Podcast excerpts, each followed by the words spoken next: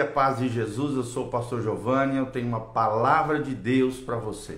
Nessa manhã maravilhosa que Deus preparou para nós. Hoje nós vamos falar sobre Moisés e a lei do processo, né? Como é que se processou, como é que foi o encontro de Moisés com Deus na sarça ardente.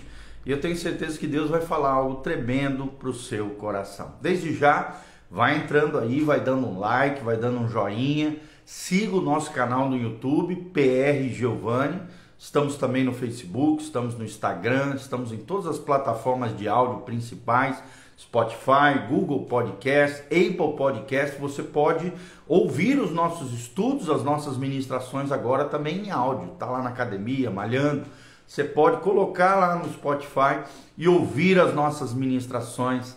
Louvado seja o nome do Senhor. Desde já quero dar um, um alô para Camila Godoy, preciosa. Deus te abençoe, querida. Um bom dia na presença do nosso Deus. Então vamos ler aqui Êxodo capítulo 3, quando Deus fala com Moisés no meio da sarça ardente. E que ensinos, que lições nós podemos aprender através da vida de Moisés. Presta atenção, Êxodo 3:1. Apacentava Moisés o rebanho de Jetro, seu sogro, sacerdote de Midian, e levando o rebanho para o lado ocidental do deserto, chegou o rebanho para o lado ocidental do deserto, chegou ao monte de Deus, ao monte Horebe. Apareceu-lhe o anjo do Senhor numa chama de fogo, no meio de uma sarça, e Moisés olhou, e eis que a sarça ardia no fogo, e a sarça não se consumia. Então disse consigo mesmo: Irei para lá e verei essa grande maravilha, porque a sarça não se queima é uma pergunta. Vendo o Senhor que ele se voltava para ver, Deus do meio da sarça o chamou e disse: Moisés, Moisés. Ele respondeu: Eis-me aqui. E Deus continuou: Não te achegues para cá, tira as sandálias dos teus pés, porque o lugar em que estás é terra santa. Disse mais: Eu sou o Deus de teu pai, o Deus de Abraão, o Deus de Isaac, o Deus de Jacó. Moisés então escondeu o rosto porque temeu olhar para Deus. Disse ainda o Senhor: Certamente vi a aflição do meu povo que está no Egito e ouvi o seu clamor por causa dos seus é, exatores.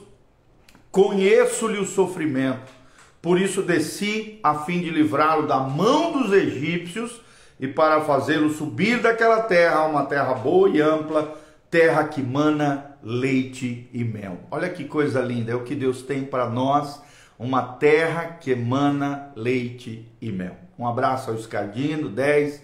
Deus te abençoe, querido. Eu quero declarar sobre a tua vida, da Camila, vocês que estão aqui conectados conosco, uma terra de leite e mel, uma terra de bênção e prosperidade sobre você. Uma terra, se nós ouvirmos os mandamentos do Senhor e atentamente obedecermos os seus mandamentos, a Bíblia diz que nós comeremos manteiga e mel. Olha só que coisa linda, bênção, prosperidade. Continuando, a Bíblia diz o lugar do cananeu, do eteu, do amorreu, do ferezeu, do eveu e do jebuseu, pois o clamor dos filhos de Israel chegou até mim. Olha o Deus que ouve o clamor do seu povo. Olha o Deus que, que atende a oração dos seus filhos e que percebe a dor e o sofrimento daqueles que têm promessa, daqueles que têm um propósito a cumprir da parte do Senhor. E também veja a opressão com que os egípcios os estão oprimindo. Deus não nos deixa na dor, na mazela, na opressão, não. Deus quer nos libertar de todo cativeiro espiritual, emocional, físico, seja o que for. Olha o que diz o 10: Vem agora e eu te enviarei a Faraó. E Faraó aqui é um tipo, é um símbolo do diabo, para que tires o meu povo, os filhos de Israel do Egito. Eu e você somos chamados para sermos libertadores de Deus, para tirarmos pessoas da escravidão do Egito. O Egito é um símbolo do mundo, da vida sem Deus, da vida impiedosa, da vida longe do Senhor. Deus nos chamou para libertar os cativos, curar os enfermos através da unção e da graça do Senhor. 11. Então disse Moisés a Deus: Quem sou eu para ir a Faraó, tirar do Egito os filhos de Israel? Sempre lembrando que o Egito era a terra mais poderosa.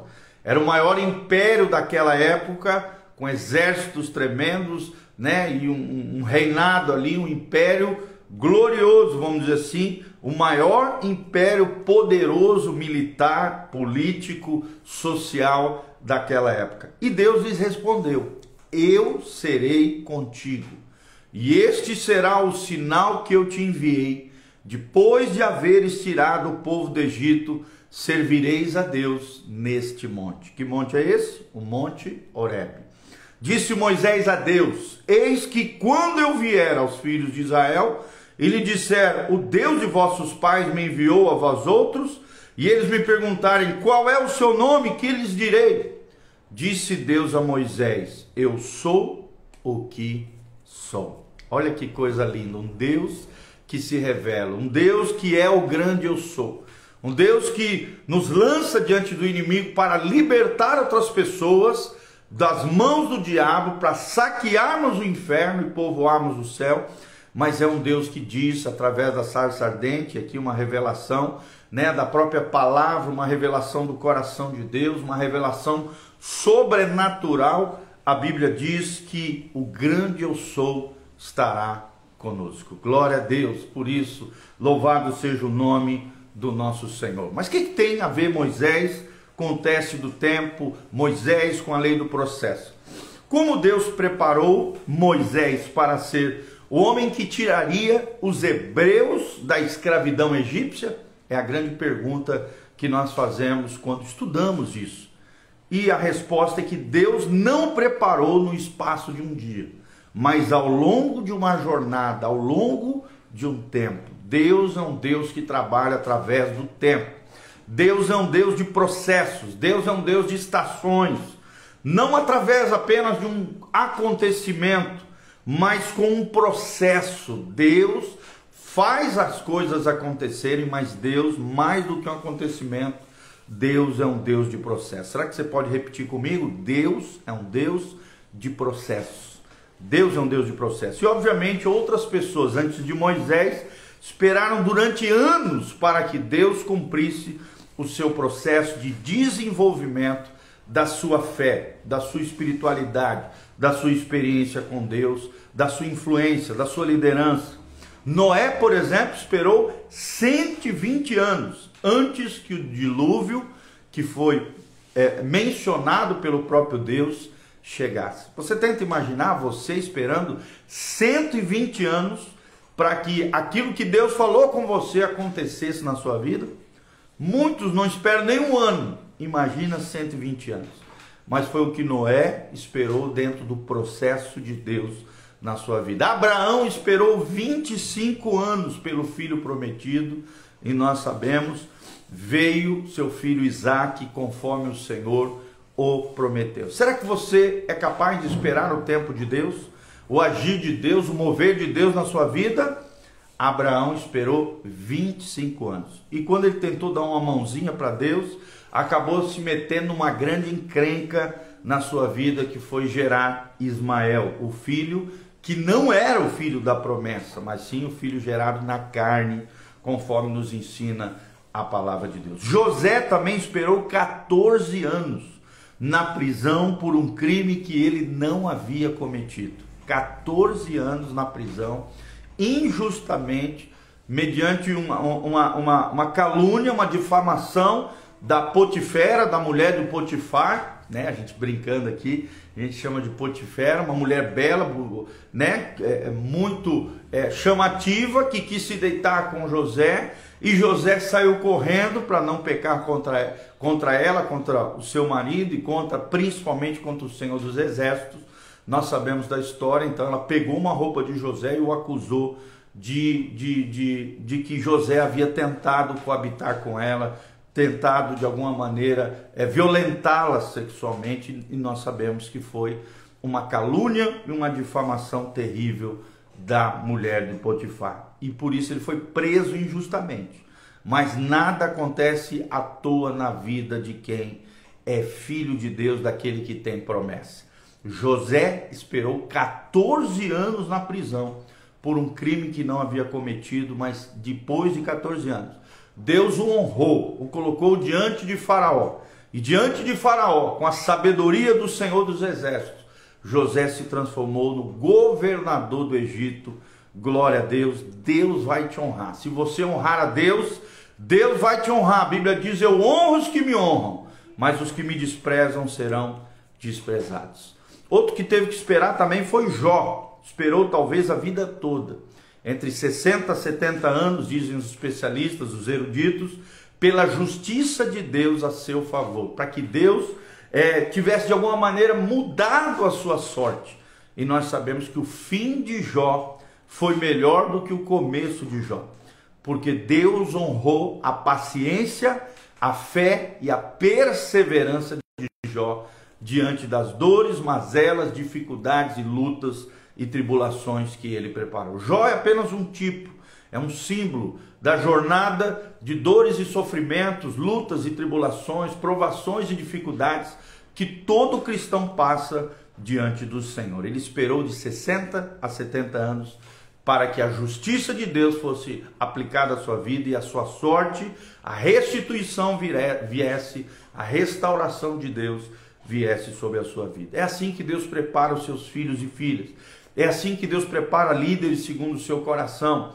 Não num pote de barro, não num forno micro-ondas, não.